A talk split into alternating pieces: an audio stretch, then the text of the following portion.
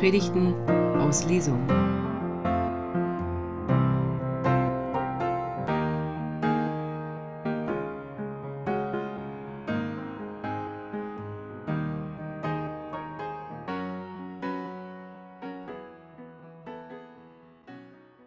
Liebe Gemeinde, Majid hat es schon gesagt, es geht heute um die Kraft der Liebe, um die Liebeskraft. Und ich weiß ja nicht, wie es dir so geht, wenn du das so hörst. Liebe, Liebeskraft, haben wir ja alles schon 100 Millionen Mal gehört. Aber ich glaube, man kann gar nicht genug darüber sprechen. Ich glaube, dass man über die Liebe immer wieder reden muss, weil wir Menschen uns immerzu darin üben müssen, zu lieben. Das ist ja auch, es ist dir gesagt, Mensch, was gut ist. Demütig sein und Liebe üben. Das ist also etwas, etwas, was ein ständiger Prozess ist. Uns ist Liebe geschenkt, aber Liebe zu leben, das muss man lernen und das muss man üben. Liebe ist, ihr kennt bestimmt alle diese wunderbaren kleinen Kärtchen und Comics, wo versucht wird, der Liebe auf die Spur zu kommen. Was ist Liebe? Und am Ende bleibt immer noch ein Schulterzucken, weil es reicht immer noch nicht. Es gibt immer Ausdrucksformen von Liebe, aber diese Ausdruck, Ausdrucksformen ja umschreiben nur, der echte Versuch, jeder Versuch, die Liebe vollgültig zu erklären, muss scheitern. Wir können nur über die Auswirkungen der Liebe reden. Und das auch meistens nur als Beobachter, also auch in der Selbstbeobachtung. Warum liebst du mich? Ja, weiß ich auch nicht, ist halt so. Was soll ich sagen? Ich liebe. Ich kann nicht erklären, warum. Es ist unfassbar spannend, dass in der Bibel ein Buch vorkommt, das sich ausschließlich mit dem Thema Liebe beschäftigt. Da geht es um nichts anderes als um die Liebe. Das ist das Hohelied, das sogenannte Lied der Lieder.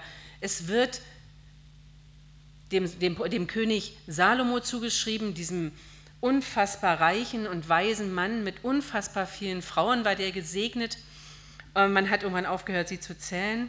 Und dieser König soll dieses Liebeslied geschrieben haben.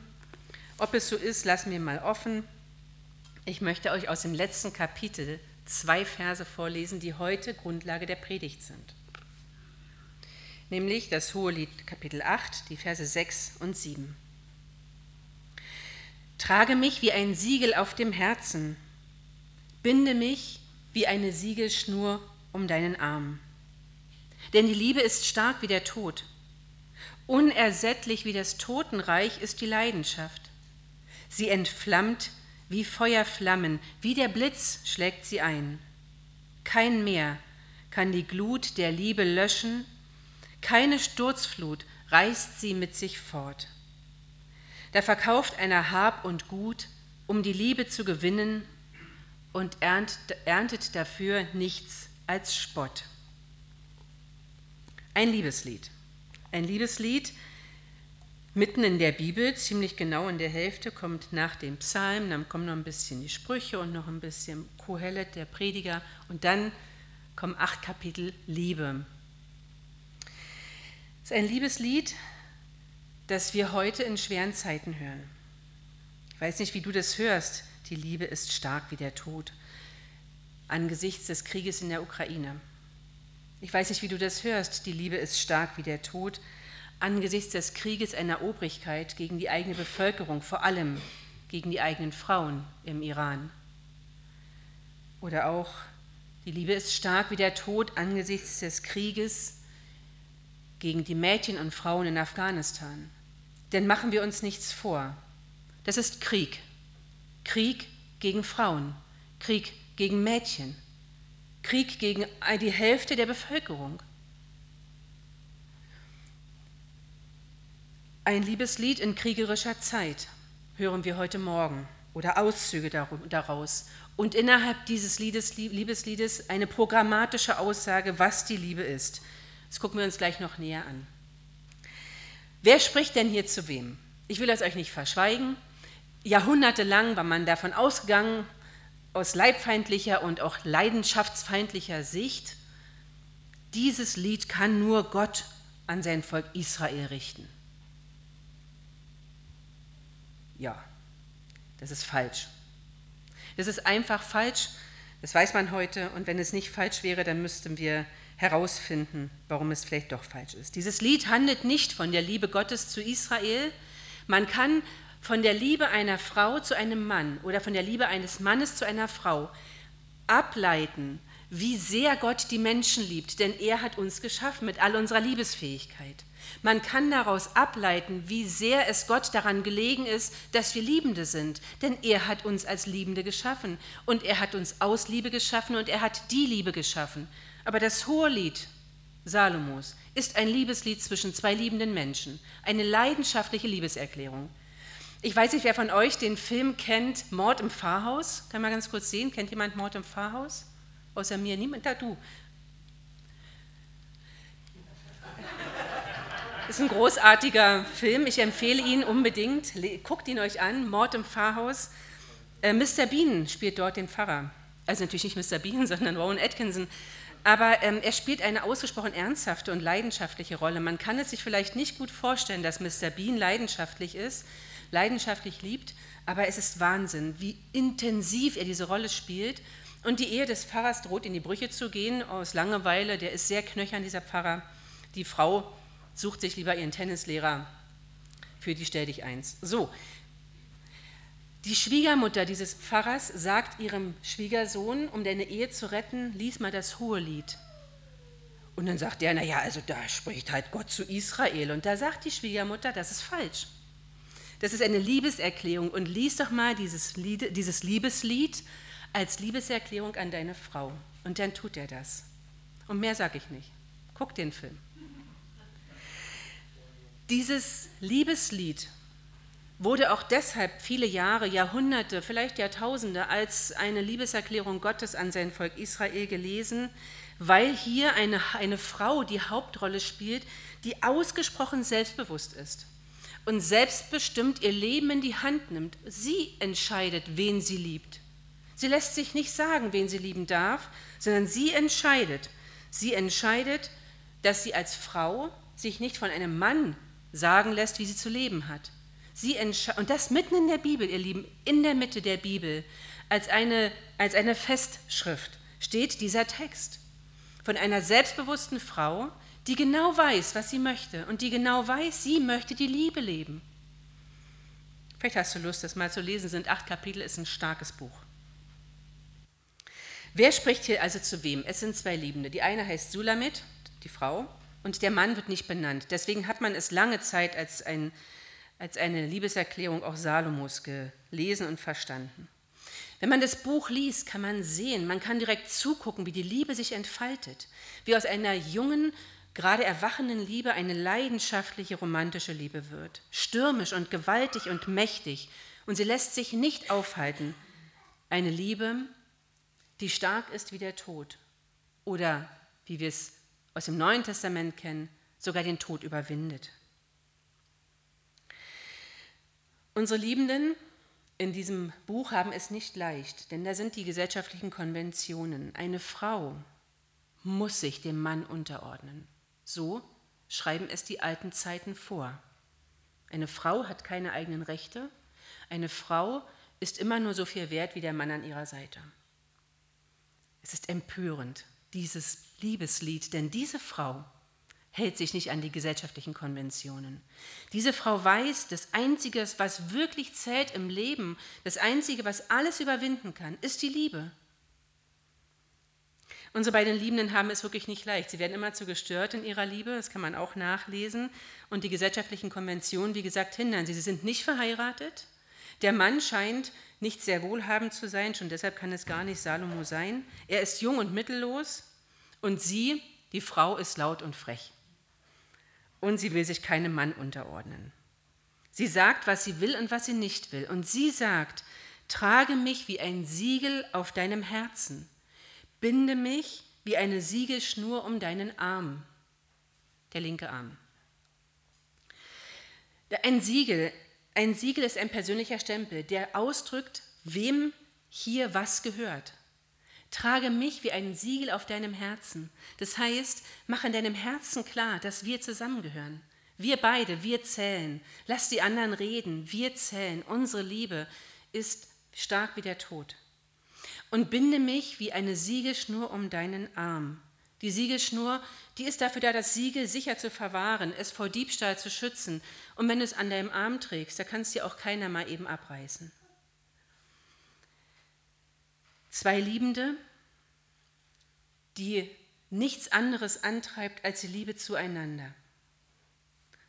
Die Liebe ist stark wie der Tod, bekennt unser Text. Stark wie der Tod heißt aber nicht, dass die Liebe in den Tod führt, sondern ihre Macht ist so kräftig wie die allerstärkste Macht, die wir kennen auf dieser Erde. Aber in dieser Kraft, in dieser Stärke, und das unterscheidet die Liebe vom Tod, will sie das Leben. Dieses ganze Buch ist ein einzigartiges Zeugnis der Liebe an das Leben. Worum geht es? Es geht darum, dass zwei Liebende leben und ihre Liebe leben wollen.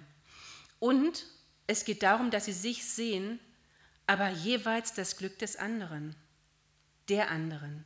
Denn die Liebe, und das haben wir vorhin im 1. Im 1. Korinther 13 gelesen, die Liebe sieht von sich weg auf den anderen hin. Die Liebe hat den anderen, hat sein, hat ihr Wohl im Blick. Wenn du liebst und es geht dir nur um dich dabei, dann lass dir sagen, die echte Liebe hat dein Gegenüber im Blick. Die Liebe, die stärker ist als der Tod, hat dein Gegenüber im Blick. Die Liebe, die stärker ist als der Tod, ist um des anderen Willen bereit, zurückzutreten, sich zurückzunehmen und zu sagen, Zuerst du. Die Liebe ist stark wie der Tod und ihre Stärke fördert das Leben. Sie will das Leben. Jeder, der schon mal geliebt hat, weiß, der Verlust von Liebe fühlt sich an wie Sterben. Jemanden zu lieben und diese Liebe zu verlieren, das ist ein bisschen wie Sterben. Ich glaube, dass jeder und jede von uns den Verlust von Liebe auf die ihre eigene Weise kennen. Da ist vielleicht eine Freundschaft zerbrochen, ein geliebter Mensch gestorben, eine Beziehung in die Brüche gegangen. Und man fragt sich, wie kann es sein, dass die Sonne trotzdem scheint? Wie kann es sein, dass die anderen Menschen weiterleben, wo doch mein Leben nicht mehr lebenswert scheint? Insofern Insofern ist es schon wahr, was hier im Hohen Lied steht, dass die Liebe wie der Tod ist. Es ist ein unfassbar intensives, starkes Gefühl. Es stimmt.